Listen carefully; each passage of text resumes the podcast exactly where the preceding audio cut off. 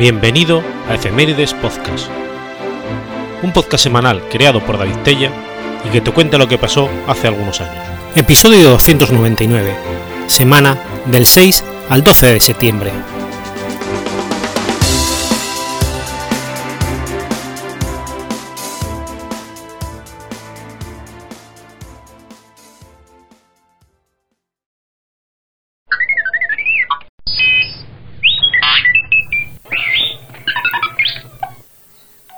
6 de septiembre de 1906.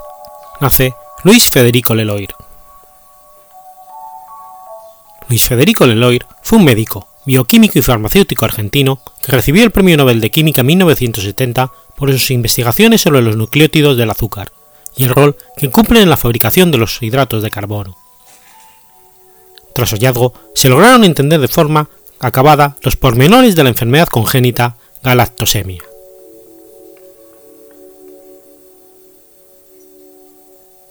Sus padres viajaron desde Buenos Aires hasta París a mediados de 1906 debido a la enfermedad que aquejaba el padre de Federico Leloir y por la cual debía ser operado en un centro médico francés. El 7 de septiembre, una semana después de su muerte, nació su hijo, Luis Federico Leloir, en una vieja casa en la avenida Victor Hugo 81 de la capital francesa.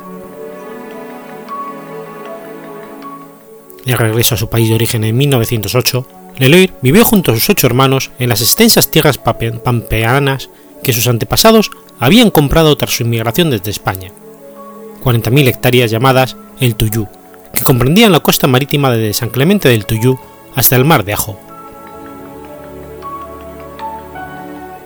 Con apenas cuatro años, Leloir aprendió a leer solo, ayudado por los diarios que compraban sus familiares para permanecer al tanto, al tanto de los temas agropecuarios. Durante sus primeros años se dedicaba a observar todos los fenómenos naturales con particular interés, y sus lecturas siempre apuntaban a temas relacionados con las ciencias naturales y biológicas.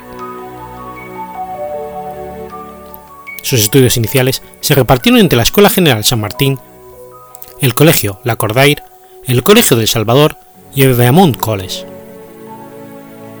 Sus notas no se destacaban ni por buenas ni por malas, su primera incursión universitaria terminó rápidamente cuando abandonó los estudios de arquitectura que había comenzado en el Instituto Politécnico de París. De nuevo en Buenos Aires, ingresó en la Facultad de Medicina de la Universidad de Buenos Aires para doctorarse en dicha profesión. Sus comienzos fueron difíciles, tanto que tuvo que rendir cuatro veces el examen de anatomía, pero en 1932 consiguió diplomarse e inició su actividad como residente en el Hospital de Clínicas José de San Martín, como médico interno del Hospital Ramos Mejía. Tras algunos conflictos internos y complicaciones en cuanto al trato que debía tener con sus pacientes, Leloir decidió dedicarse a la investigación del laboratorio. En 1933 conoció a Bernardo Hussey, quien dirigió su tesis doctoral acerca de las glándulas suprarrenales y el metabolismo de los hidratos de carbono. El encuentro fue casual, ya que Luis Leloir vivía solo media cuadra de la casa de su prima, la escritora y editora Victoria Ocampo, quien era cuñada del gastroenterólogo Carlos Bonorino Udano, un médico y amigo de Husay.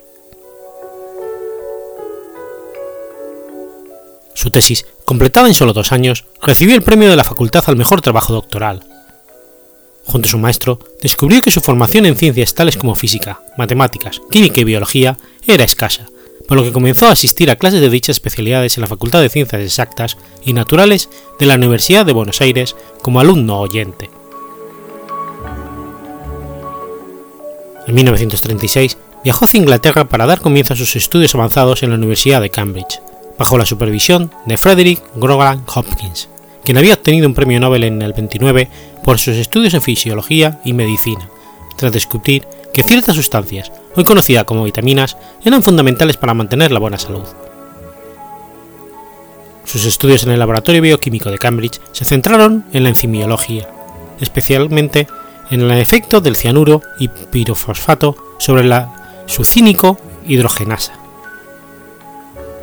A partir de ese momento, Leloir se especializó en el metabolismo de los carbohidratos,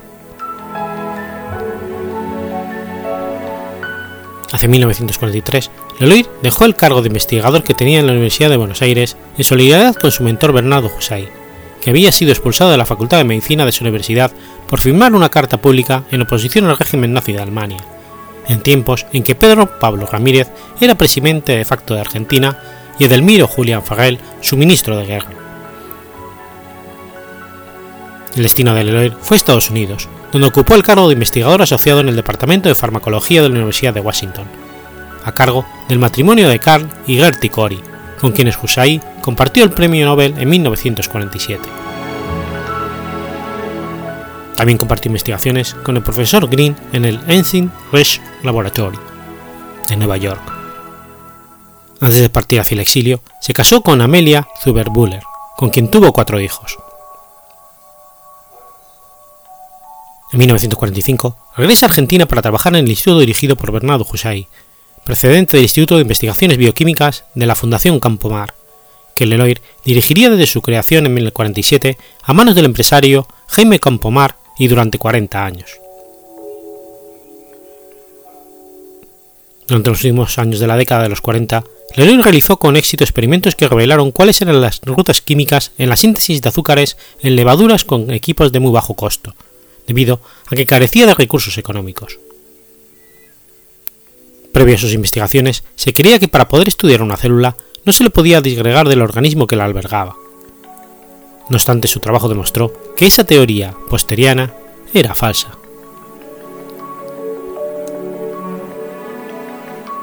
Desde 1947 formó un grupo de trabajo junto con Ranwell Caputo, Enrico Cabib, Raúl Truco, Alejandro Paladini Carlos Cardini y José Luis Reising, con quienes investigó y descubrió por qué el riñón impulsa la hipertensión arterial cuando está enfermo. Ese mismo año, su compañero de laboratorio, Ranwell Caputo, le planteó un problema que tenía con sus investigaciones biológicas de la glándula mamaria, por lo que su equipo, al que se había incorporado el becario Alejandro Paladini, logró que en una cromatografía se pudiera aislar la sustancia nucleótido azúcar llamada uridina difosfato glucosa, y por ende entender el proceso de almacenamiento de los carbohidratos y su transformación en energía de reserva.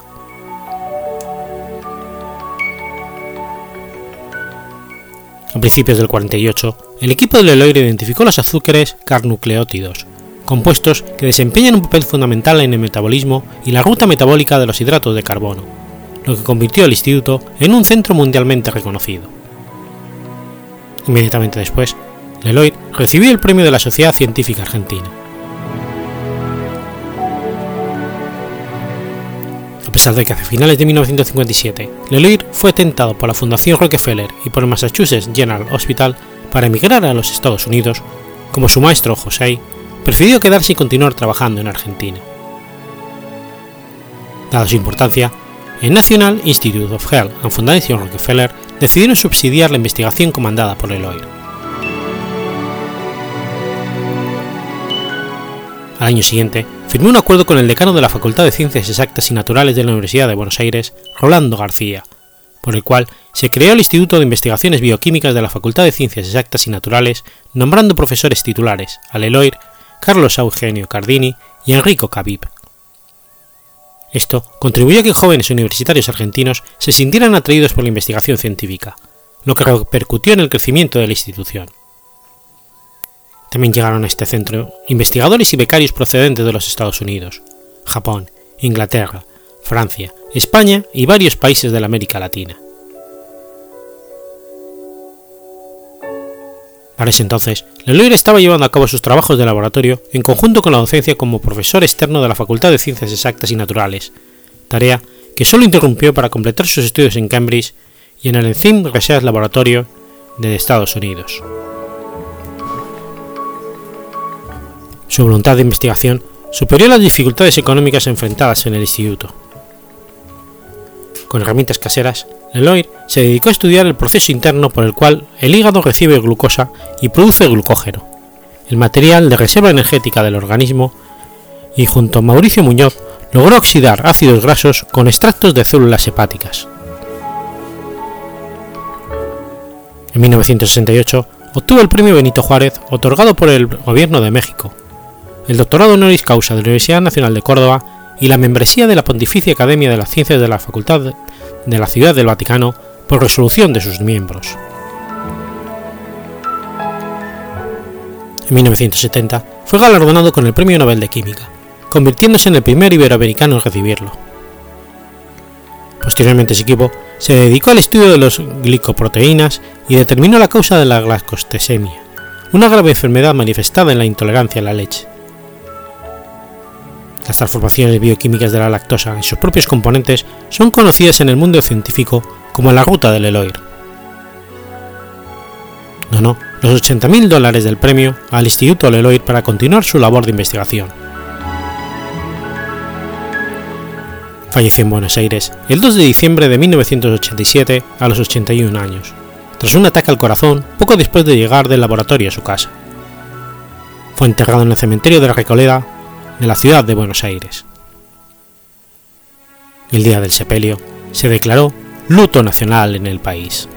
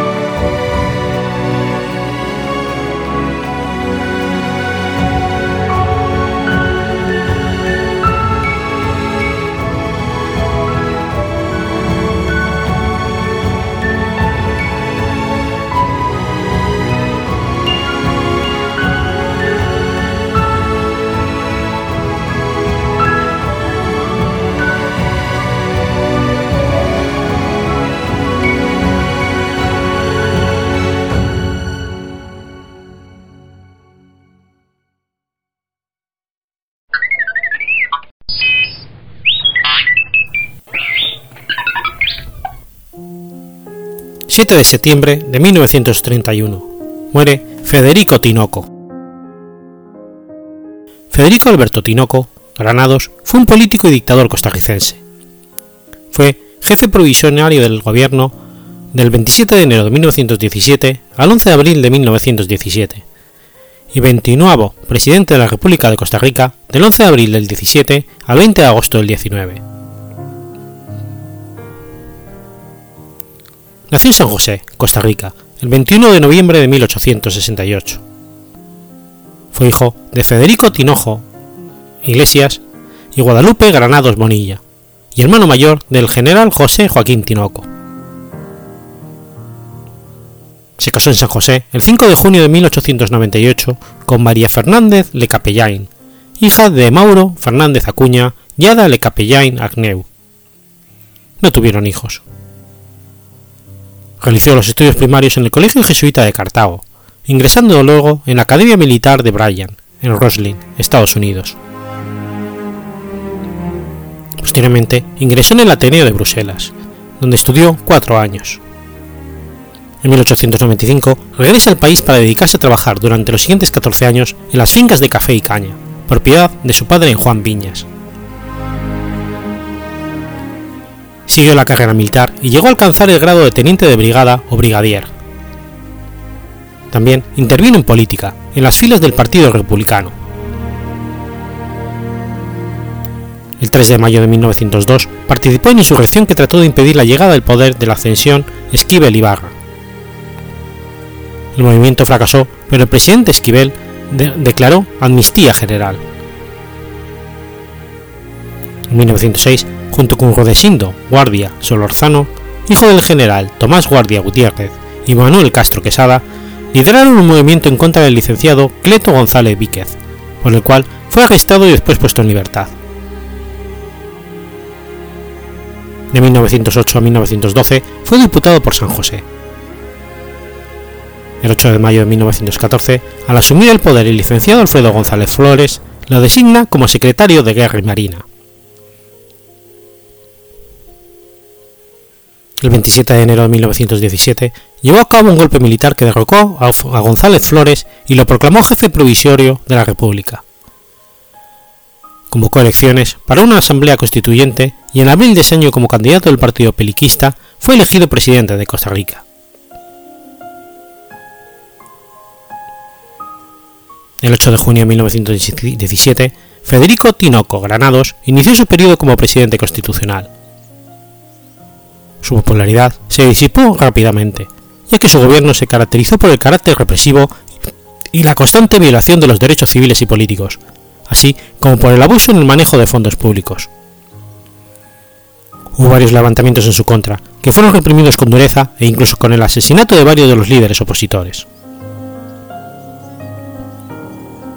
para congraciarse con el gobierno del presidente estadounidense Woodrow Wilson, ofreció entregar la isla de Coco a los Estados Unidos y permitirle a la Marina estadounidense el establecimiento de una base naval y el uso de las aguas y puertos de Costa Rica. Estos ofrecimientos no fueron respondidos, tampoco la suspensión de relaciones entre Costa Rica y Alemania y la declaración de guerra contra esta hicieron que Wilson variara su política.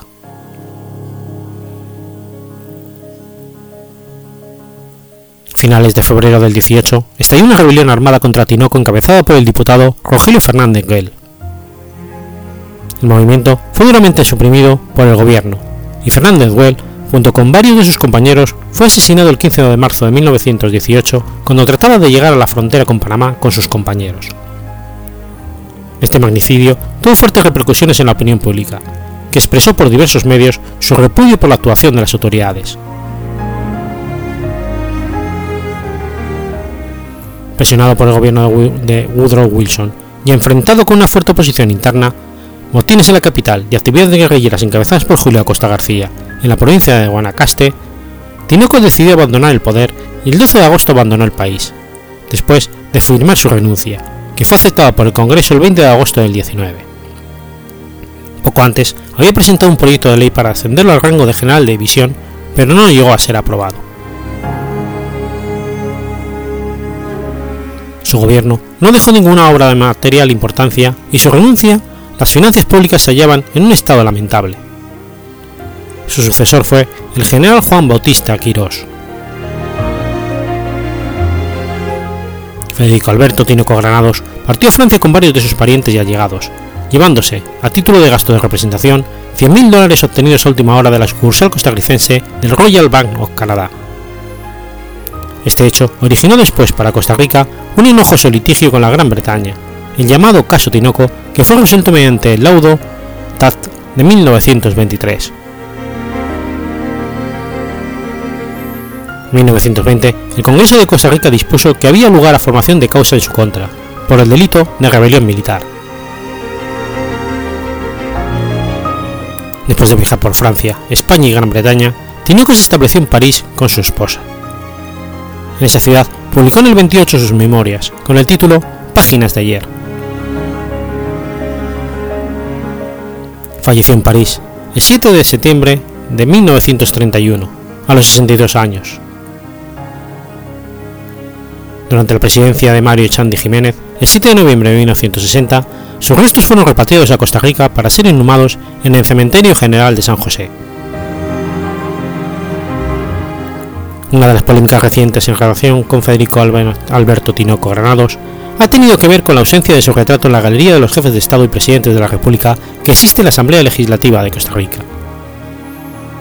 Esta galería fue iniciada en el 1833 cuando se colocó el retrato del primer jefe de Estado, Juan Mora Fernández, con la indicación, en la ley respectiva, de que ocupaba ese lugar el ciudadano Juan Mora por sus virtudes, y lo ocuparía en lo sucesivo quienes en el mismo cargo se hagan dignos de él, la inmensa mayoría de los gobernantes de Costa Rica han sido considerados dignos de ocupar tal lugar, con la notoria excepción de Tinoco. En dos oportunidades, el asunto se ha puesto a votación y la Asamblea ha rechazado la posibilidad por abrumadora mayoría.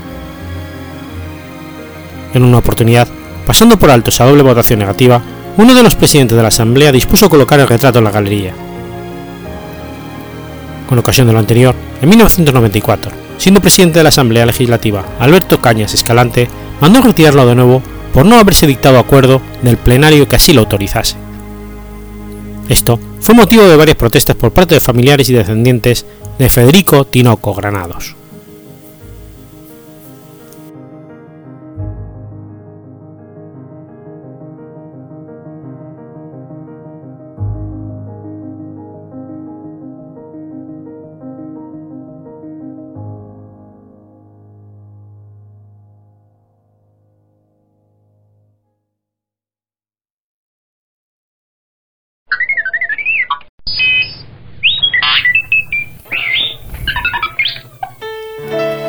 De septiembre de 2019. Muere Camilo VI. Camilo Blanes Cortés, más conocido por su nombre artístico Camilo VI, fue un cantante, compositor e intérprete español de balada romántica, pop y rock. Nació en una familia de clase humilde, hijo del matrimonio formado por Eliseo Blanes Mora, que era electricista, y Joaquina Cortés Garrigos, ama de casa. Las lenguas maternas de Camilo VI eran el castellano y el valenciano. Además, hablaba inglés, idioma que posteriormente estudió en Los Ángeles. Sus primeros pasos como cantante los dio en el coro del Colegio de Alcoy, pero no comenzó a interesarse realmente por la música hasta los 16 años. Desde mediados de la década de los 60, Camilo VI forma parte del grupo pop Los Dyson, con el que cantaba en bodas y bautizos por su comarca natal de Alcoy. Interpretaba canciones de los Beatles, los Bee Gees, el dúo dinámico y otros, además de las primeras composiciones del propio Camilo. Después de editar un disco, en 1965 viaja a Madrid para participar en el concurso de televisión española Salto a la Fama, interpretando Flamenco de los Blincos. Después de esta actuación, la banda delincuente Los Ojos Negros querían captar una banda de música, por que les buscaron un local de Usera dispuesto a concederles sus primeros conciertos en la capital. Pero las cosas no salían como ellos esperaban, y los miembros del grupo regresaron a Alcoy. Pero Camilo VI se quedó en la capital. Tuvo que dedicarse a tocar instrumentos, a hacer coros para otros músicos y a pintar, para poder sobrevivir. 1966, Camilo VI entró en las filas de otro grupo, los Botines, que a partir de aquel entonces pasó a llamarse Camilo y los Botines. El grupo participó en el 67 en el rodaje de la versión cinematográfica española del flautista de Amelín. Camilo VI llegó a estar entre los protagonistas principales en Los Chicos del Preo, una de las 100 películas más vistas de la historia del cine español. El papel de Camilo en ella contiene retazos autobiográficos y su profética frase guitarra en mano, con esta la voy a armar, seré famoso, grabaré discos que se venderán por millones. En otoño de 1970, grabó un sencillo con los temas Llegará el verano y Sin dirección, aún bajo el nombre artístico de Camilo VI, con el cual inició su carrera como solista y ganó el premio Revelación en el Festival de los Soles de la Canción. Participó en el concurso Canción 71 con el tema Buenas noches. En el mes de marzo de ese año grabó su álbum Algo de mí, dirigido y realizado por su compatriota el cantautor Juan Pardo, y habiendo cambiado su apodo artístico inicial por el de Camino VI y con algunas de sus composiciones. Su primera aparición en televisión española como solista fue interpretando el tema Buenas noches, adaptación pop de la canción de cuna de Brahms. Gracias al gran éxito que le proporcionó su composición, Algo de mí, contenía en el disco homónimo, se consagró definitivamente y para siempre a nivel popular. En el 72 llegó a Argentina en donde recibió su primer disco de oro y comenzó una serie de exitosas presentaciones en Buenos Aires y ciudades importantes de otros países. Ese año editó su álbum Solo un hombre, también dirigido y producido por Juan Pardo, con temas que se convirtieron en éxitos como Fresa Salvaje.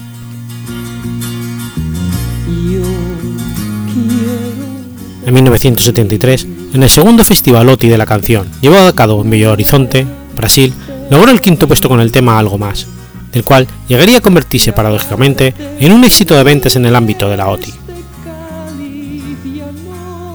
En el Festival del Atlántico le entregaron el premio al mejor show de ese año. En febrero del 74 participó en el Festival de Viña del Mar, en Chile. Después editó su álbum Camilo y temas como Quieres ser mi amante, y un clásico infaltable cada año en la misma fecha, Madre y comenzaron a subir en las listas de éxitos radicales en todo el mundo. El 6 de noviembre del 75, Camilo comenzó a protagonizar la ópera rock Jesucristo Superstar en el Teatro Alcalá Palas de Madrid. También la produjo, costeándola en su totalidad. Había decidido realizarla en España tras asistir a varias representaciones en Londres. El proyecto resultaba sumamente complejo y caro, por lo que se dudaba acerca de su viabilidad. Pero una vez en marcha, las funciones se prolongaron por cuatro meses con, con un gran éxito en el público. La magnitud y calidad general de la obra contribuyó a elevar a Camilo VI en España hasta la categoría de mejor artista del momento. Y además dio inicio al fenómeno de los musicales en España, hasta entonces inexistentes. Camilo VI representó el papel de Jesús de Nazaret.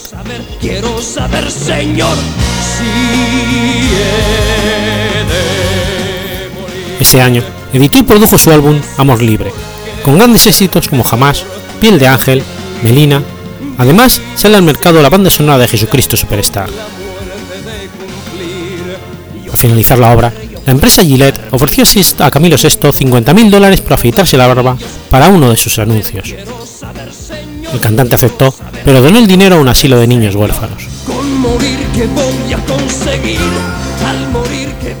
En Estados Unidos, el tema Quiere ser mi amante es nominado al Grammy. Además, consigue el premio a la mejor atracción, otorgado por la revista Show Express, así como el premio Big de Oro por su destacada labor. En el 66 lanza el álbum Memorias, con éxitos tales como Alguien y El rockero Solo tú, donde alcanza registros altísimos. Entre los éxitos que contiene destaca el primer tema, Memorias, cuyo vídeo promocional tiene la peculiaridad de ser grabado en la NASA. Durante ese año compone dos canciones para Miguel Bosé, a quien lanza como cantante al producir y componer su primer disco. En 1979, Camilo VI efectúa presentaciones con gran éxito en Alemania, Francia e Italia.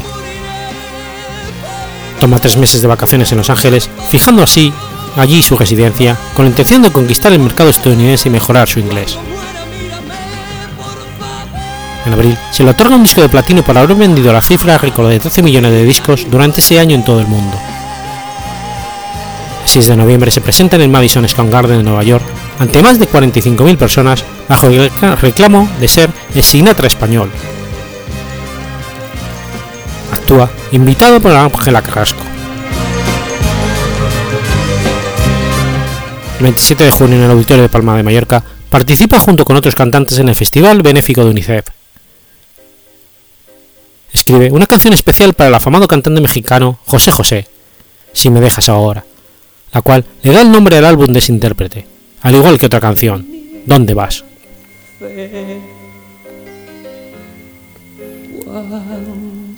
En los años 80, Camilo VI prosigue con gran éxito su carrera, pero sin dejar de adaptarse a los nuevos tiempos, principalmente a través de la actuación de los arreglos de sus composiciones.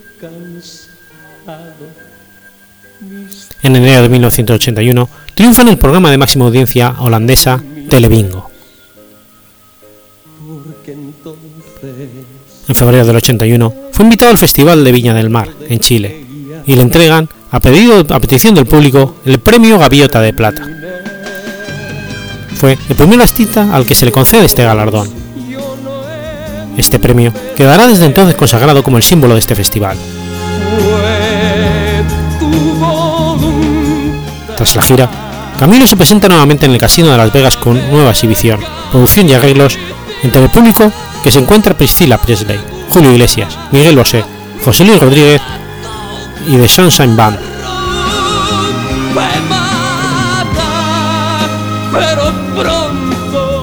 En 1982 ofrece un recital en Palma de Mallorca ante 17.000 personas, con un emocionante cierre. Cuando Camino le dedica el tema Perdóname a su madre, y ambos rompen en llanto. Entonces el público se pone en pie.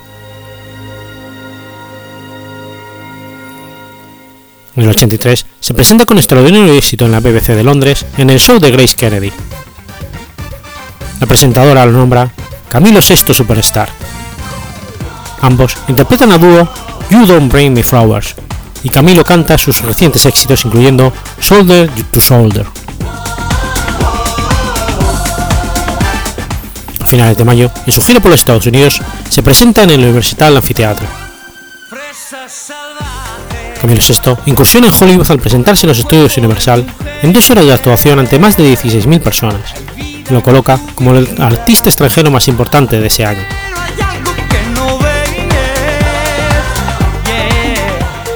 el 24 de noviembre del 83, nace su único hijo, Camilo Michel Blanes, fruto de una breve relación con la mexicana Lourdes Orellanes, cuya custodia obtuvo.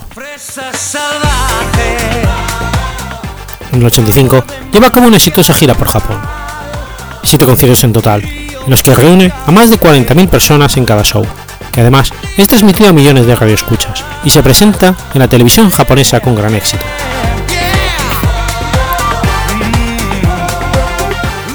En 1986 lanza su álbum Agenda de Baile y su nueva versión de Quererte a ti. A finales de octubre realiza una exitosa gira por los Estados Unidos. Además, presenta en Disneylandia tras participar en el desfile de los personajes de Disney. Da un recital para más de 6.000 personas y graba un vídeo junto a Blancanieves. Este es, sin embargo, el año de su retiro voluntario de los escenarios. En marzo del 87 declarará a la revista Hola, me voy porque quiero hacerme mayor viendo hacerse mayor a mi hijo.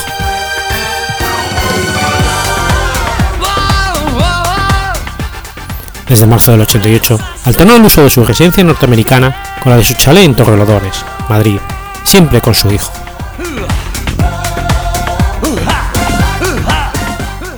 En el 91 regresa al mundo de la música con el álbum A Voluntad del Cielo con nuevos sonidos y éxitos, que además viene acompañado con un video promocional, catalogado por muchos como el mejor de su carrera, y que rompe récords de ventas en América y permanencia en el primer lugar en la revista Billboard.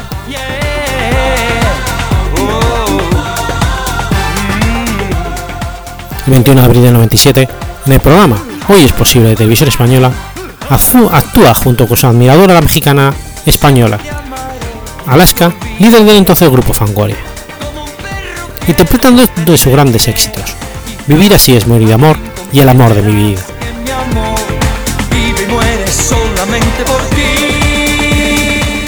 En el año 2000 logró grabar el que había sido uno de los proyectos musicales que más le ilusionaron, el musical El fantasma de la ópera, de Andrew Lloyd Webber.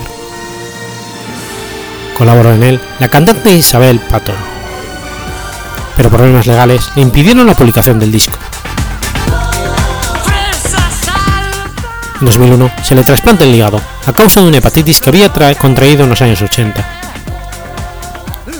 En 2002, después de recuperarse de la operación, Camilo VI volvió a componer.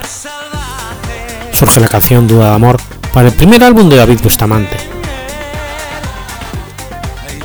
Ese mismo año lanza el álbum Alma con el sencillo Mola Mazo, que gana popularidad entre el público joven español.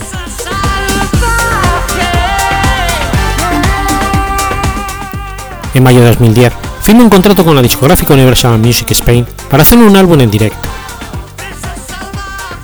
El 6 de julio de 2010, Camilo, en conferencia de prensa con medios españoles e internacionales, anuncia que actuará en Madrid después de 20 años y que se editará el último disco de su carrera llamado Todo de mí. El 12 de enero del 2013 fue atracado en su chalet de Madrid donde los ladrones entraron y amordazaron al cantante. Se sustrajeron diferentes objetos de valor y dinero. El cantante sospechó de una persona de confianza a la que demandó, pero el juicio se celebró tras su fallecimiento. El equipo de Camilo VI anunció su fallecimiento a través de la cuenta oficial del artista en la red social Twitter. Queridos amigos y amigas, lamentamos mucho comunicaros que nuestro gran y querido artista Camilo VI nos acaba de dejar. Descanse en paz. La causa de la muerte de Camilo VI fue un, caro, un paro cardiorrespiratorio asociado a un fallo renal, por el cual ya mantenía un delicado estado de salud desde hacía varios años.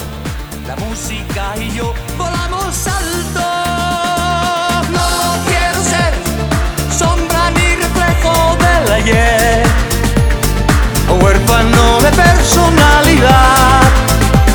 No le temo al mañana de hoy, si me dejan ser quien soy.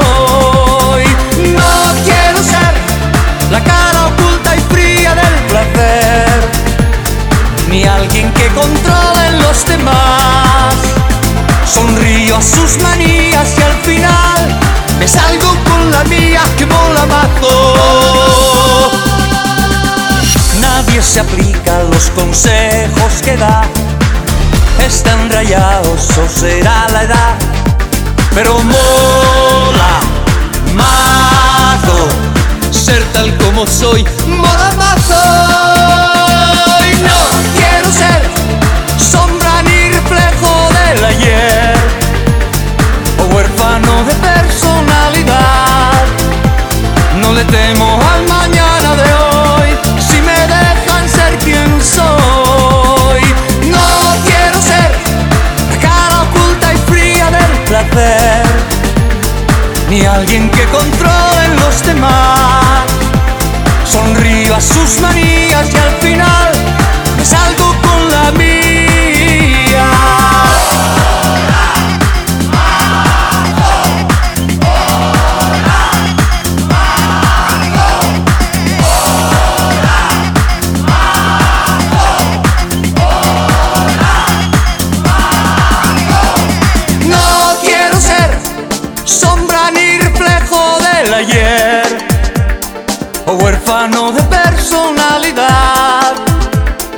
le temo al mañana de hoy si me dejan ser quien soy.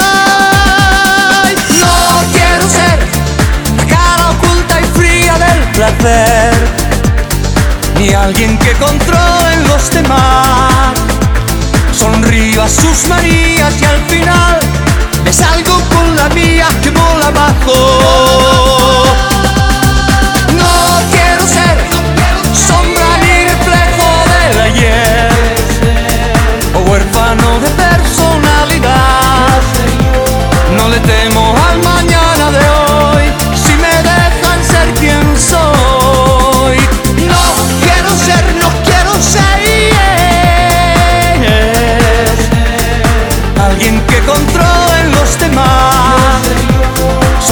A sus manías y al final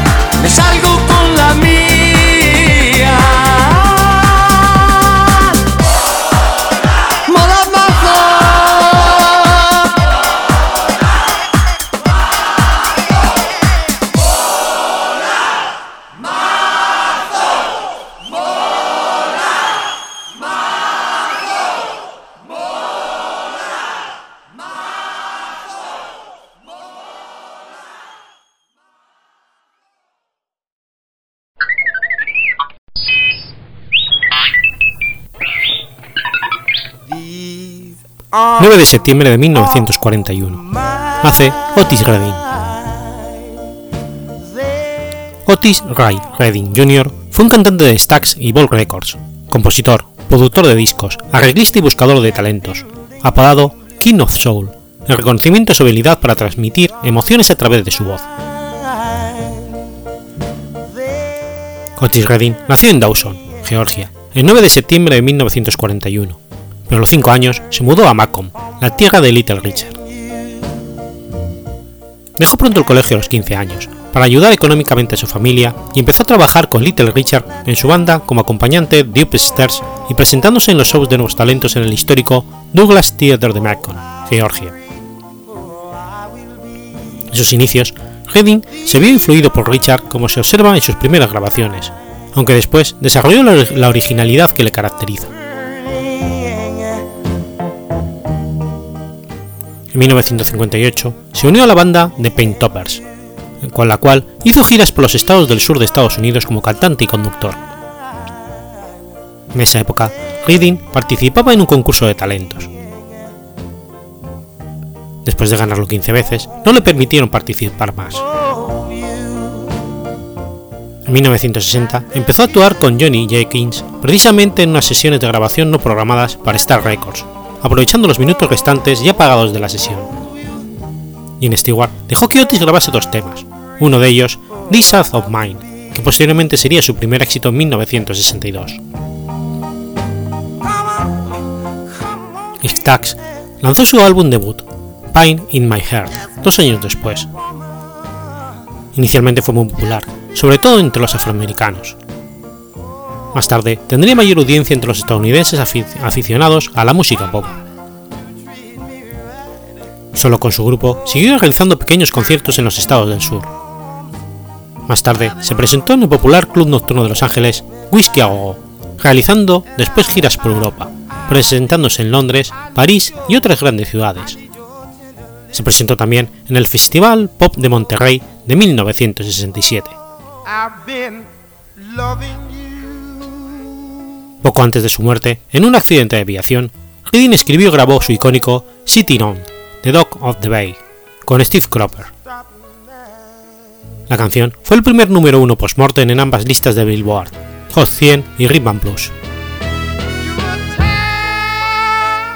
El álbum The Dog of the Bay fue el primer álbum post-mortem en llegar al número uno de la lista del Reino Unido.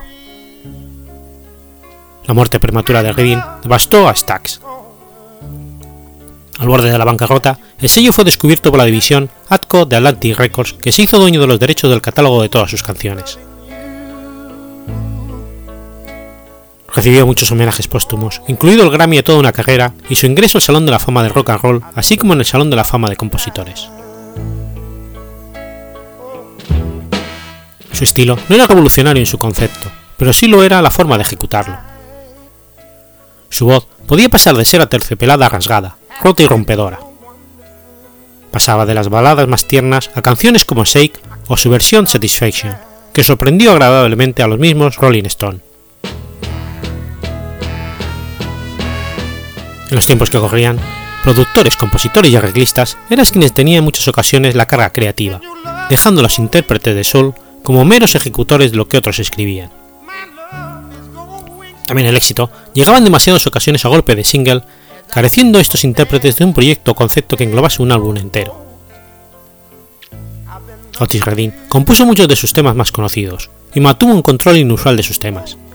No debemos olvidar sus colaboraciones con Steve Cropper, que despuntó como uno de los compositores de soul de aquella época, así como instrumentista y uno de los responsables de lo que se denominó Sonido Memphis, junto con el grupo The Memphis Horns. Posteriormente fundaría Hotis, una productora con la que produciría otros cantantes que estaban empezando. Uno de los éxitos de Otis Redding en la producción fue la canción Sweet Soul Music, interpretada por Arthur Corley Jr. Otis demostró estar preocupado por los derechos civiles y le ocupó parte de su tiempo en los últimos años. A comienzos del 67, la revista Melody Maker le otorga el título de Mejor Cantante del Año, reemplazando a Elvis Presley, que lo había sido durante los nueve años anteriores. En junio de ese año, en el Festival Internacional de Monterrey, entre un plantel de figuras del rock como Jimi Hendrix y The Who, fue aclamado por una multitud de 55.000 jóvenes norteamericanos durante el verano del amor, siendo así adoptado por el movimiento hippie. Un accidente de avioneta la mañana del 10 de diciembre del 67 sobre el lago Monona, en las afueras de Madison, Wisconsin, a solo tres minutos de su destino, acabó con su vida y la de los miembros de su grupo de acompañamiento, The By Barks, a excepción de uno, Ben Cowley, que se encontró en el agua helada arrojando un cojín del asiento para mantenerse a flote, pero como no sabía nadar, no pudo rescatar a los demás. La causa del accidente nunca se determinó. A sus funerales asistieron más de 5.000 personas en el auditorio municipal de su adoptiva Macon. Mientras la multitud seguía los oficios en la calle, en la ceremonia se vieron muchas caras conocidas del mundo del soul como James Brown, Aretha Franklin o Stevie Wonder. Cantaron John Simon y Johnny Taylor como acompañamiento al órgano de John Brokers Jones, mientras Sam Dave y la playa de la Casa Ball transportaba el féretro. Desaparecía con tan solo 26 años. No disfrutó del éxito de su primer número uno con el tema Sitting on the Dock But Bay, que fue póstumo, un tema que marcaba un cambio en la manera de interpretar, algo que él mismo denominó folk soul, un estilo que marcaba una ruptura con el soul más tradicional. Si algo parece cierto en la vida de Redding, era su personalidad excepcional y generosa. Todos los que fueron entrevistados entonces y a lo largo de los años lo recuerdan con nostalgia. Incluso le siguen dedicando temas en sus conciertos. William Bell le ofreció una canción titulada A Tribute of King. Asimismo, Jim Morrison introdujo una dedicatoria al recién fallecido Otis en el tema Running Blues.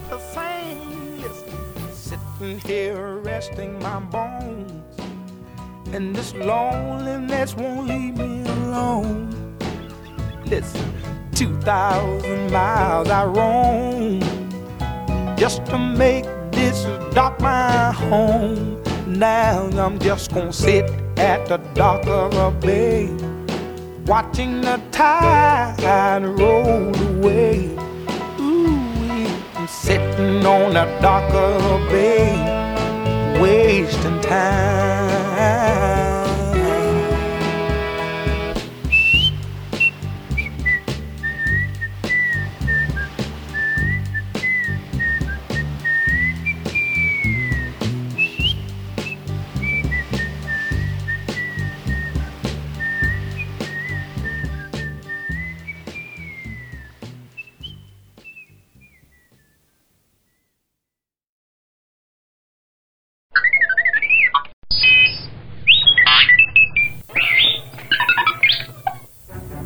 10 de septiembre de 1839. Nace Charles Sanders Peirce. Charles Sanders Peirce fue un filósofo, lógico y científico estadounidense. Es considerado el fundador del pragmatismo y el padre de la semiótica moderna o teoría de los signos, junto con Ferdinand Saussure. Hijo de Sarah y Benjamin Peirce, fue profesor de astronomía y matemáticas en la Universidad de Harvard aunque se graduó en química en la Universidad de Harvard, nunca logró tener una posición académica permanente a causa de su difícil personalidad y del escándalo que rodeó a su segundo matrimonio después de divorciarse de su primera mujer, Melusina Fay. Desarrolló su carrera profesional como científico en el United States Coastal Survey, trabajando especialmente en astronomía, en geodesia y en medidas pendulares. Desde 1879 hasta el 84 fue profesor de lógica a tiempo parcial en la Universidad Johns Hopkins. Tras retirarse en 1887, se estableció con su segunda mujer, Juliet Froschi, en Milford, donde murió de cáncer después de 26 años de escritura intensa y prolífica.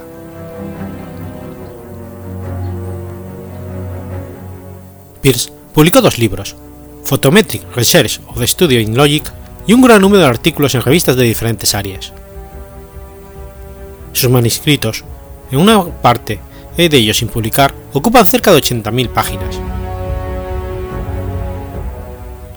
William James reconoce a Charles Peirce como fundador del pragmatismo.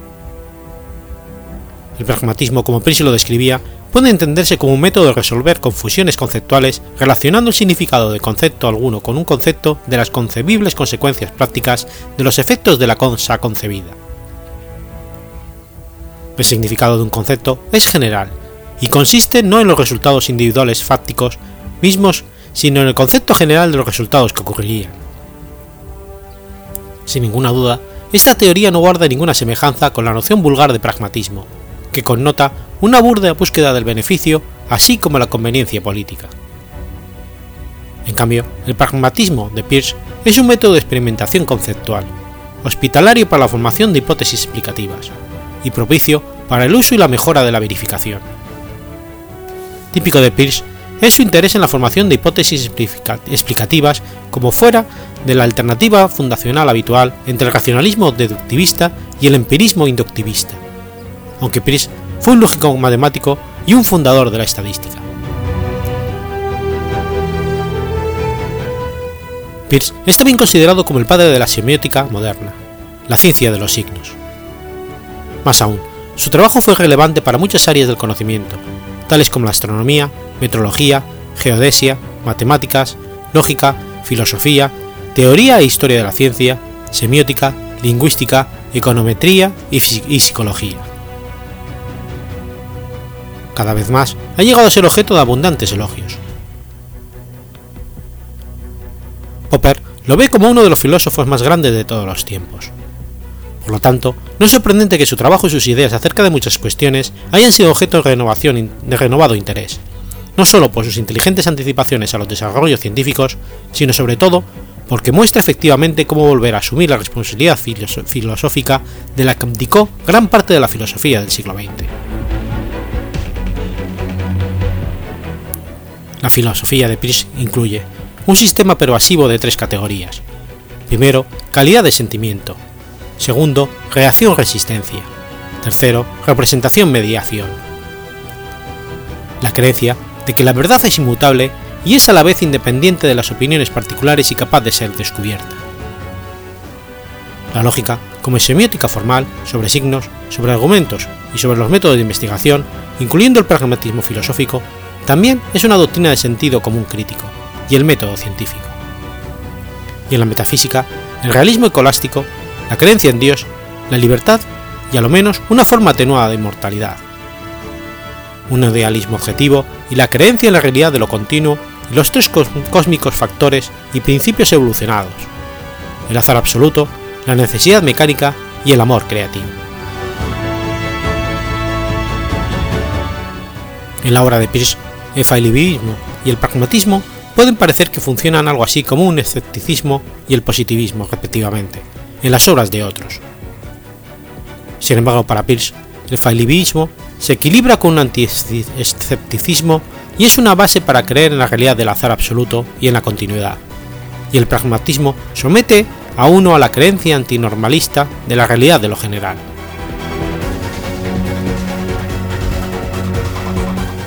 Sin embargo, Charles Peirce no debería ser considerado principalmente como filósofo o como lógico, sino como científico, tanto por su formación como por su carrera profesional. Sus informes a la Quest Survey son un testimonio notable de su experiencia personal en el duro trabajo de medir y obtener evidencias empíricas. Una mirada a estos informes oficiales a sus Phonemetric Research, producidos en los años 1872 al 75, proporciona una vívida impresión de su trabajo científico sólido. Aunque Peirce fue un filósofo sistemático en el sentido tradicional de la palabra, su obra aborda los problemas modernos de la ciencia, la verdad y el conocimiento a partir de su propia experiencia como lógico y científico experimental que trabaja en el seno de una comunidad internacional de científicos y pensadores. Aunque realizó importantes contribuciones a la lógica deductiva, Peirce estaba principalmente interesado en la lógica de la ciencia y más especialmente lo que llamó abducción, que es el proceso por el que se genera una hipótesis, de forma que puede explicarse hechos sorprendentes. Consideró que la abducción estaba en el corazón no solo de la investigación científica, sino de todas las actividades humanas ordinarias.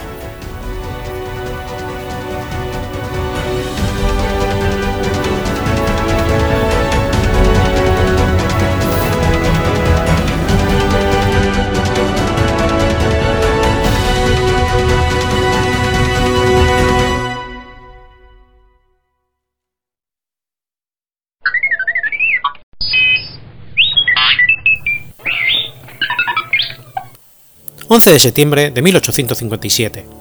Ocurre la matanza de Mountain Meadows. Se llama Masacre de Mountain Meadows a un hecho ocurrido el viernes 11 de septiembre de 1857 en el actual estado de Utah de los Estados Unidos, en el que unos 120 hombres y mujeres pioneros, a excepción de 17 niños, fueron asesinados en su paso por el entonces territorio de Utah a manos de una milicia local, durante la llamada Guerra de Utah. Mountain Meadows queda localizado a unos 500 kilómetros al sur de Salt Lake City y era uno de los lugares frecuentados por los emigrantes de Estados Unidos en dirección a California. A mediados de 1857, un grupo de unos 40 familias se juntaron para atravesar el oeste de los Estados Unidos desde su estado natal de Arkansas en dirección al sur del estado de California, liderado por el vaquiano Alexander Fancher escogieron su travesía por el sendero español, el cual pasaba por el territorio de Utah. En ese entonces, Salt Lake City se había convertido en uno de los puntos de abastecimiento más importantes del curso hacia California. A pesar de que el grupo de emigrantes pionero estaba bien equipado y organizado, acamparon en el territorio de Utah por provisiones y para esperar a los rezagados. Habitado por mormones en el exilio, el territorio de Utah estaba en situación de gran inseguridad que había declarado un estado de sitio. Al entrar el grupo o compañía de Fancher, como se les llamó en Utah, encontraron hostilidades de parte de los residentes mormones, en particular por venir acompañados del populacho llamado Gatos Salvajes de Missouri, con el propósito de instigar en contra de los religiosos. El grupo llamado Gatos Salvajes, que acompañaban a los emigrantes, se jactaban de traer consigo la pistola que dio fin a Joseph Smith. Algunos argumentan que los gatos salvajes nunca acompañaron a la compañía de Fancher.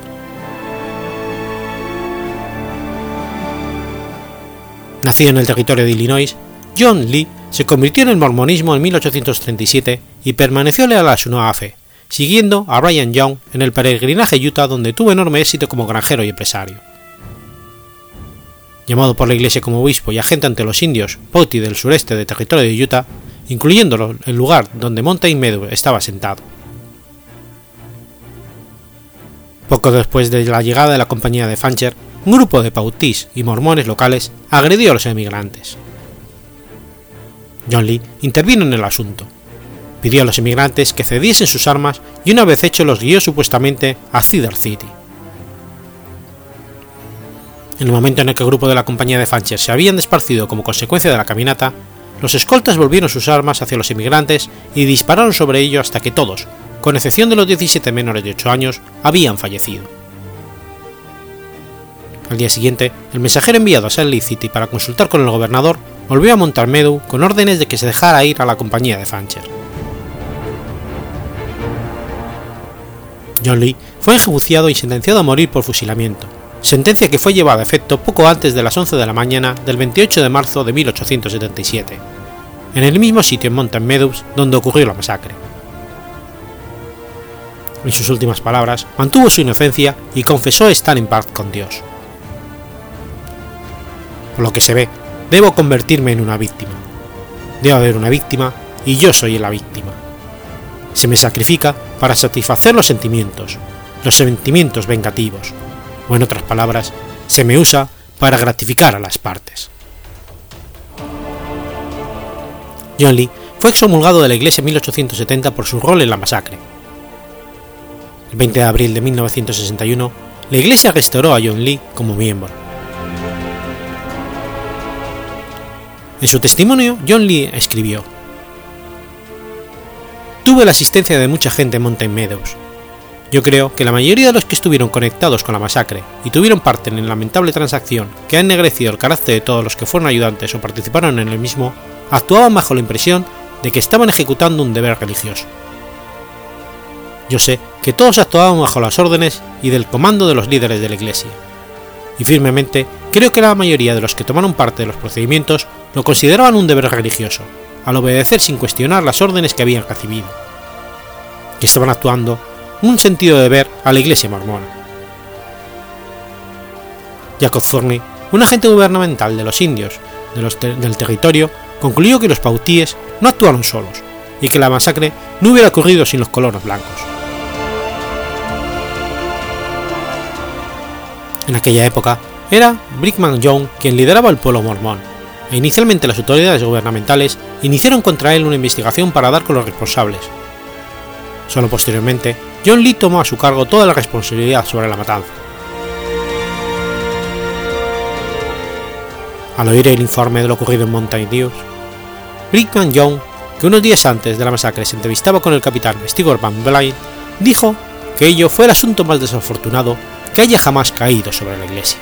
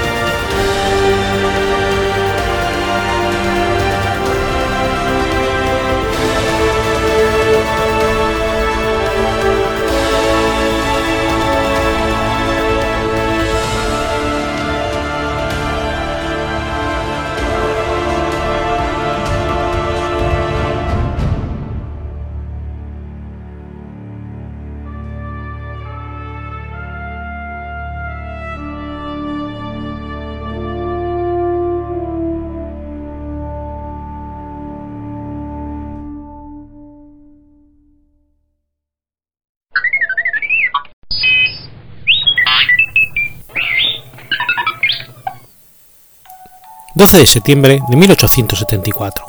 Muere Pierre Guissot.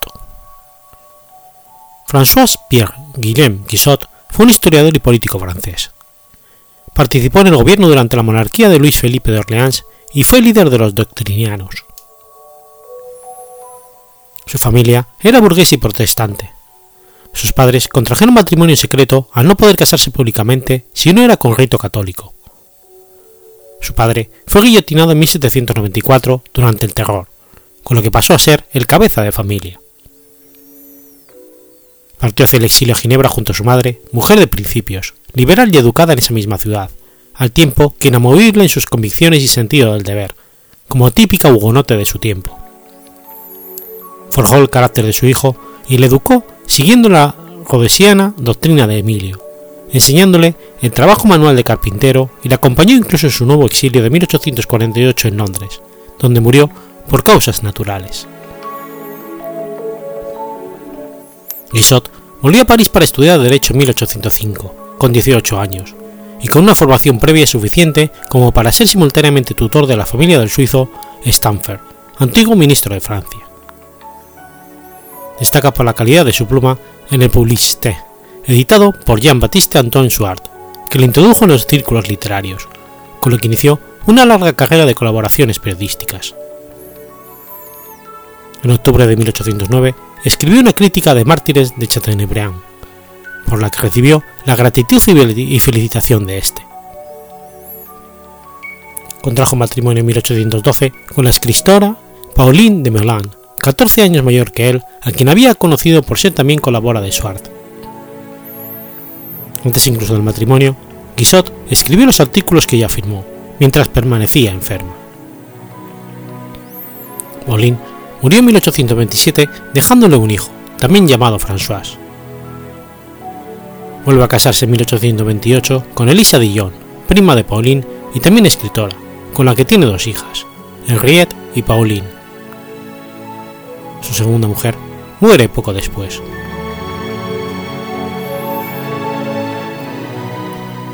Durante el Imperio, Guissot se dedicó enteramente a la literatura, publicando una recopilación de sinónimos, un ensayo sobre las bellas artes y una traducción de la obra de Edward Gibbon, con notas adicionales en 1812. Ese trabajo fue estimado por Fontanès, gran rector de la Universidad de Francia, que seleccionó a Guissot para la cátedra de Historia Moderna en la Sorbona en 1812. Su primera lección la dio el 11 de diciembre de ese año. En ella omite el acostumbrado elogio al todopoderoso emperador, a pesar de la insistencia de este punto de su patrocinador, pero el curso que la siguió marca el comienzo de una gran renovación de la investigación histórica de Francia del siglo XIX. Con ello, adquirió una posición importante en la sociedad parisina, y la amistad de Roger Collard y los dirigentes del Partido Liberal, incluido el joven Duc de Bourgui. Ausente en París en el momento de la caída de Napoleón en 1814, Roger Collard le recomienda para formar parte del gobierno monárquico restaurado de Luis XVIII como secretario general del Ministerio del Interior, a las órdenes del abad de Montesquieu. Dimite con la vuelta de Napoleón el 25 de marzo de 1815 y vuelve a sus trabajos literarios.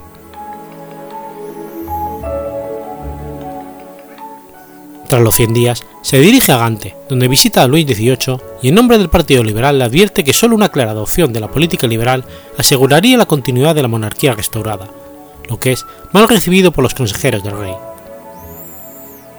Esta visita a Gante, en un momento en que Francia se preparaba para una segunda invasión, causó posteriormente amargos reproches a Guissot por parte de sus oponentes políticos, que lo consideraron una acción antipatriótica y le montejaban como insulto el hombre de Gante. También puede verse este hecho como una prueba de que la revolución había hecho su trabajo.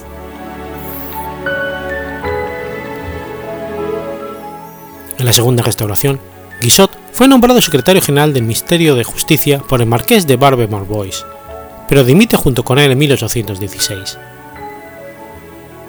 En 1819 es nombrado director general de comunas y departamentos del Ministerio del Interior, pero deja el cargo con la caída del duque de Decans en febrero de 1820. Durante estos años, Guissot se convirtió junto con Roger Collard en uno de los líderes de los doctrinarios, un pequeño partido fuertemente vinculado a la carta otorgada de 1814 a la corona, que intentaba una política del justo medio entre el absolutismo y la revolución. Sus opiniones tienen más el rigor de una secta que la elasticidad de un partido político. Adherido a los grandes principios de la libertad y la tolerancia, se oponían firmemente a las tradiciones anárquicas de la revolución. Los elementos de inestabilidad social siempre estaban activos y esperaban someterlos, no por medidas reaccionarias, sino por aplicación firme del poder enmarcado en una constitución basada en el sufragio de las clases medias y defendido por los mayores intelectuales del momento. Se oponían con la misma fuerza tanto al espíritu democrático de la época como al militarismo de tradición imperial y al sectarismo y absolutismo de la corte. A pesar de tales intenciones, son más conocidos por su constante oposición a las demandas populares que por los servicios que sin duda dieron a la causa de la libertad moderada. Como era previsible, fueron barridos por la revolución. En la década de 1820, con la reacción de su apogeo tras el asesinato del duque de Berry y la caída del gobierno de Cans, Guizot fue suspendido de sus funciones en 1822 desempeñó un papel importante entre los jefes de la oposición liberal del gobierno de Carlos X, aun sin pertenecer al Parlamento. Colaboró, en particular, en Le Globe y desarrolló su periodo literario más activo. En 1822 publicó sus cursos con el título Historia de los orígenes del gobierno representativo, 1821-1822, una obra sobre la pena capital para delitos políticos y varios panfletos políticos importantes. De 1822 a 1830 publica dos colecciones de fuentes históricas. Las Memorias de la Historia de Inglaterra en 26 volúmenes y las Memorias del Sur Histórico de Francia en 31 volúmenes, que tradujo William Shakespeare, y también un volumen de ensayos sobre historia de Francia.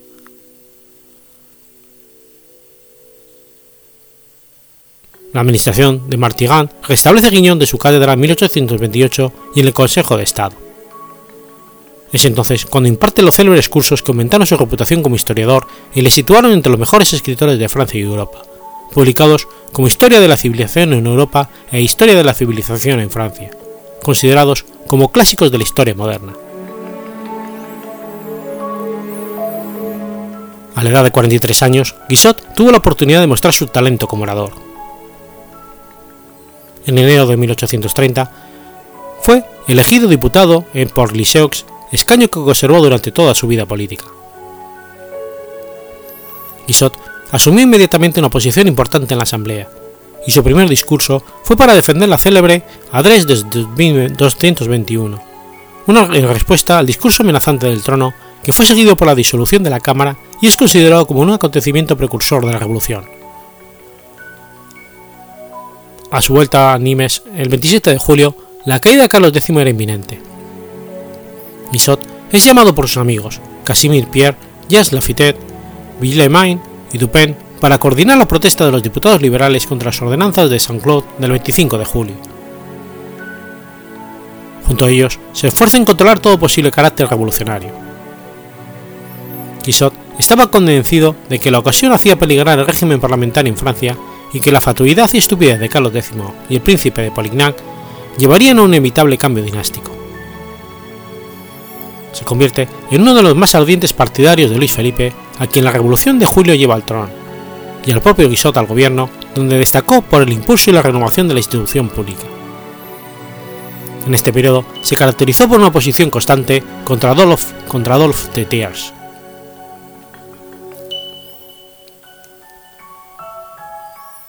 En agosto de 1830, Guizot es nombrado ministro del Interior, pero dimite en noviembre ya se había sumado a los escaños del partido durante la resistencia y durante los 18 años, siguientes se probó como un declarado enemigo de la democracia, inflexible campeón de la monarquía limitada por un número limitado de burgueses. En 1831, Casimir Pierre forma una administración más vigorosa y compacta hasta su muerte en 1832 el verano queda marcado por el ascenso de los republicanos en París y no se forma un gobierno estable hasta el 11 de octubre del 32, con el mariscal Soult de primer ministro, el duque de Broglie en exteriores, Adolphe Thiers en interior y Guizot como ministro de Instrucción Pública. Guizot era ya muy impopular entre los liberales más avanzados y continuó siéndolo el resto de su vida. Él no buscaba la impopularidad, fue con este puesto de segundo rango en el gobierno con el que se demostró su gran capacidad para ser útil al país. Los deberes que este puesto le impuso se correspondían perfectamente con sus gustos literarios.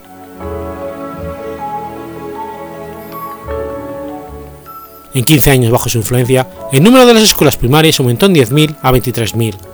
Se introdujeron las escuelas normales para maestros y el sistema de inspección, y se crearon los consejos de educación, bajo la autoridad compartida de laicos y eclesiásticos. La educación secundaria y universitaria fueron igualmente objeto de su protección y desvelos y se dio un prodigioso impulso a los estudios filosóficos, a la investigación de historia. Una de las secciones del Instituto de Francia, la Academia de las Ciencias Morales y Políticas, que había sido suprimida por Napoleón, fue relanzada por Guizot el 26 de octubre del 32. Antiguos miembros de esta academia como Talleyrand, Yes, Roder y Recanal tomaron sus puestos y devolvieron nuevas celebridades para debatir los grandes problemas políticos y sociales.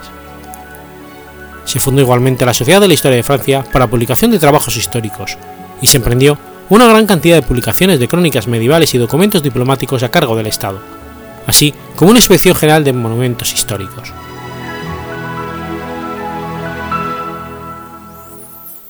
El objetivo del gabinete de octubre del 32 era organizar un partido conservador y poner en marcha una política de resistencia al Partido Republicano que amenazaba la existencia de la monarquía.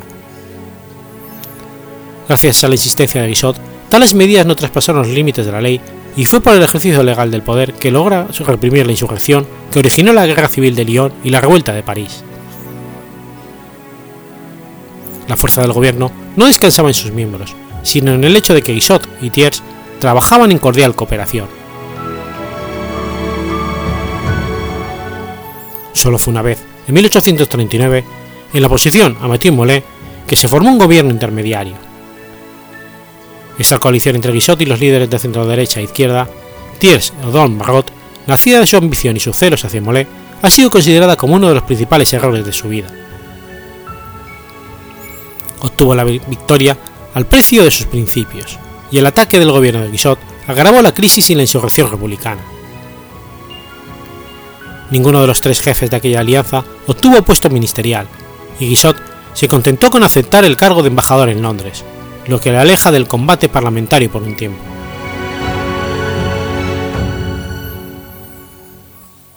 Guizot fue recibido con honores por la reina Victoria de Inglaterra y por la sociedad londinense.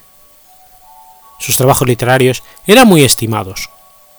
Su persona respetada y Francia representada por uno de sus principales oradores. Gozaba de la reputación de ser versado tanto en historia británica como en literatura inglesa y estaba comprometido sinceramente con la alianza de las dos naciones por la causa de la paz. Como él mismo remarca, era un extranjero en el Reino Unido y novicio en diplomacia.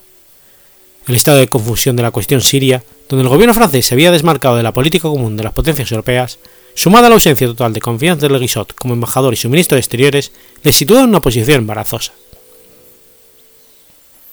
Las advertencias que transmite a Thiers no son escuchadas.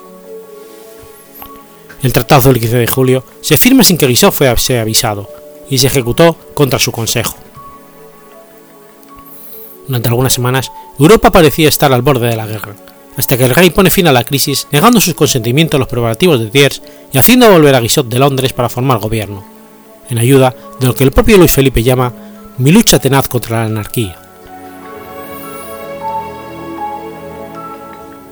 Así, comienza el 29 de octubre del 40 el gobierno en que Guizot permanecería como cabeza pensante cerca de ocho años, a la sombra del primer ministro, el mariscal Soult.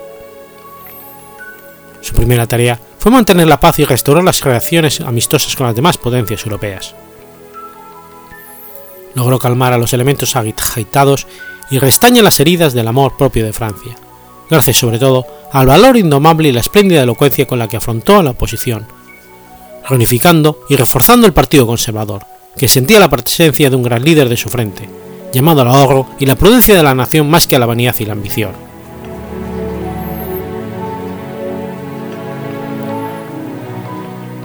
Con el gobierno Palmerston, Isot percibía a cada agente británico por el mundo como un adversario amargo y activo.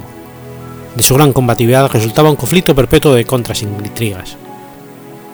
Los Palmerston escribió que la guerra entre el Reino Unido y Francia era inevitable, fuera más pronto o más tarde. Isot pensaba que tal guerra sería el mayor de las calamidades y nunca lo propició. En Lord Anderben, secretario de Asuntos Exteriores de Robert Pell, Isot encontró un amigo y aliado en el que simpatizar. Su encuentro en Londres había sido corto, pero enseguida se convirtió en confianza y respeto mutuos.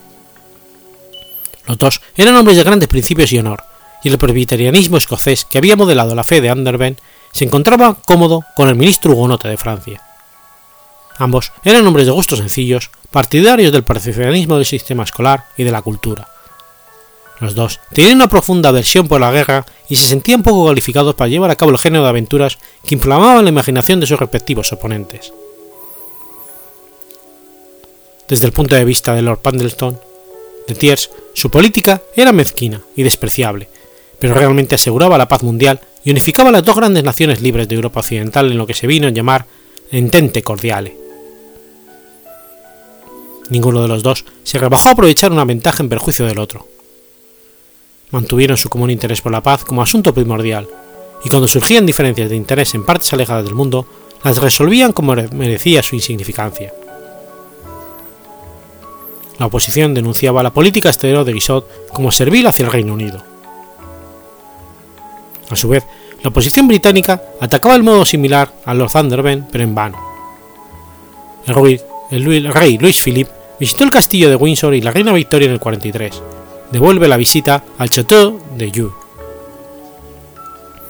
En 1845, soldados británicos y franceses combaten lado a lado en el comienzo de la expedición del Río de la Plata.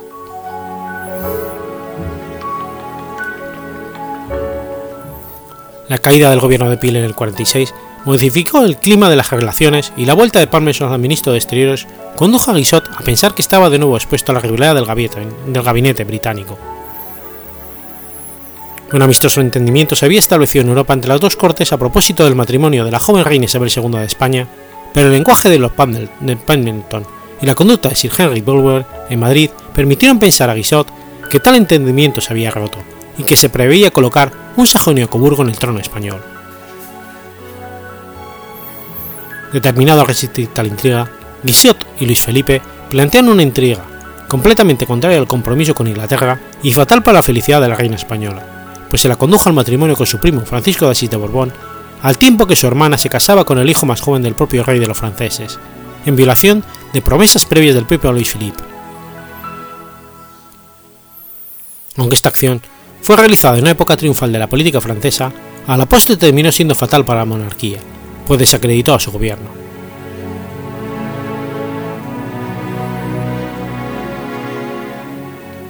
La historia del gobierno de Guizot, el más largo y el último de la monarquía de Julio, lleva la impronta de las grandes cualidades y defectos del carácter político de su iniciador y factotum. Su primer objetivo fue reunificar y disciplinar el Partido Conservador que se había dividido por las disensiones y cambios ministeriales. Lo logra gracias a su coraje y elocuencia, que lo convierte en líder parlamentario, así como por el recurso a todos los medios de influencia en que Francia dispone un ministro dominante. Nadie dedujo más de la pureza y desinterés de Quixote en sus comportamientos personales. No apreciaba el dinero y murió pobre. Aunque favoreció la ambición económica de la nación francesa, sus hábitos personales conservaron su simplicidad primitiva. Su elocuencia parlamentaria era brusca, austera, demostrativa e imperiosa. Sin persuasión ni humor, escasamente adornada, condensaba en pocas palabras la fuerza de una autoridad suprema. Guizot era más enérgico como orador ministerial en defensa de sus posiciones que como tribuno de la oposición. Como Pitt, poseía el tipo de autoridad indiferente de los cargos, el carácter, la ironía y los discursos de sus adversarios. No era tampoco un fino táctico del juego parlamentario capaz de cambiar el curso de una batalla por bruscas intervenciones en el curso del debate. Su confianza en sí mismo y en la monarquía del Parlamento, que había moldeado a su voluntad, era ilimitada, y su largo ejercicio del poder le hizo olvidar que un país como Francia había, fuera del Parlamento elegido por un reducido cuerpo electoral, un pueblo ante el cual tanto el ministro como el rey deberían responder de sus actos.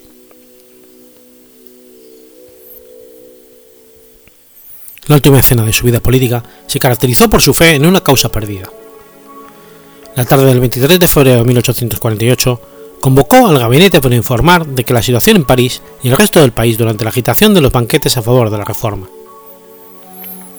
La efervescencia y la dimisión de la opinión dentro de la misma familia real le condujeron a dudar de su continuidad en el gobierno.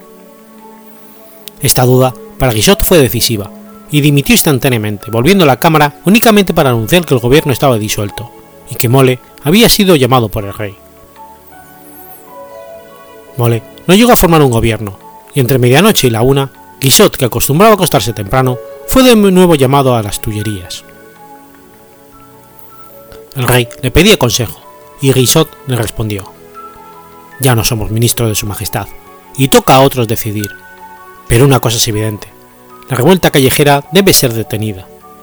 Sus barricadas tomadas, y para ese trabajo me parece que el mariscal Pugot debe ser investido de plenos poderes, y ordenar tomar medidas militares, y como vuestra majestad no tiene ministro en este momento, estoy dispuesto a supervisar y confirmar tales órdenes.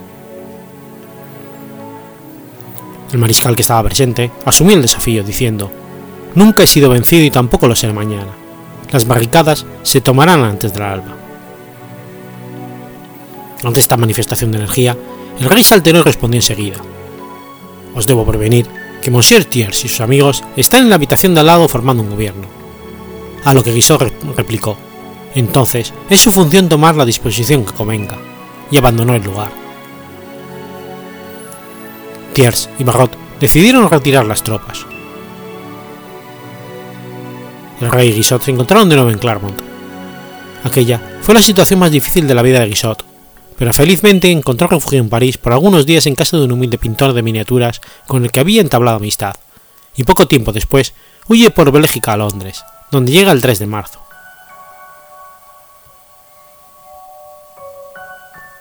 La sociedad inglesa, a pesar de la desaprobación que muchos hacían de su reciente política, le recibieron con tanta distinción y respeto como le había mostrado en sus funciones de embajador. Rehusó tomar la asignación monetaria que se le ofrecía. Se habló también de nombrar al profesor en Oxford, a lo que también se negó. En el año en que residió en Reino Unido, se consagró a la historia. Publicó dos volúmenes suplementarios sobre la Revolución Inglesa y en 1854 su Historia de la República de Inglaterra y de Cromwell.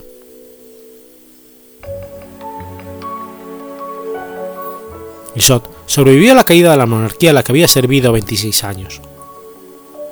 Pasó súbitamente de la posición de uno de los hombres de Estado más poderosos y activos de Europa a la de un filósofo y ciudadano espectador de los asuntos humanos. Era consciente de que la fractura entre él y la vida pública era definitiva.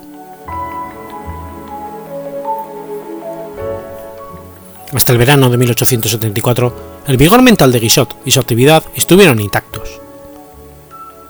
Murió tranquilamente y se dice que recitaba versos de Corniel y versículos de la Biblia en su lecho de muerte.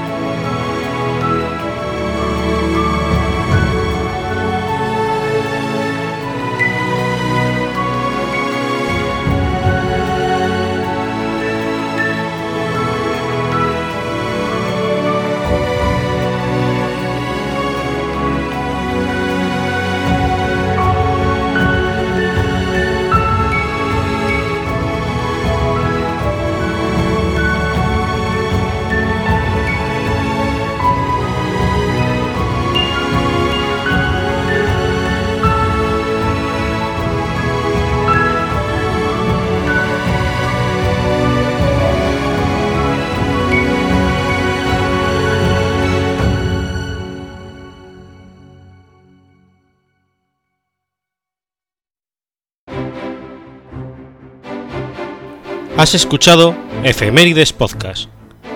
Si quieres ponerte en contacto conmigo, puedes hacerlo por Twitter a la cuenta arroba efemeridespod o mi cuenta personal, arroba telladavid, o por correo electrónico a la dirección efemeridespod.gmail.com. También puedes visitar la página web efemeridespodcast.es. Y recuerda que puedes suscribirte por iTunes y por iBox, y tienes un episodio nuevo cada lunes.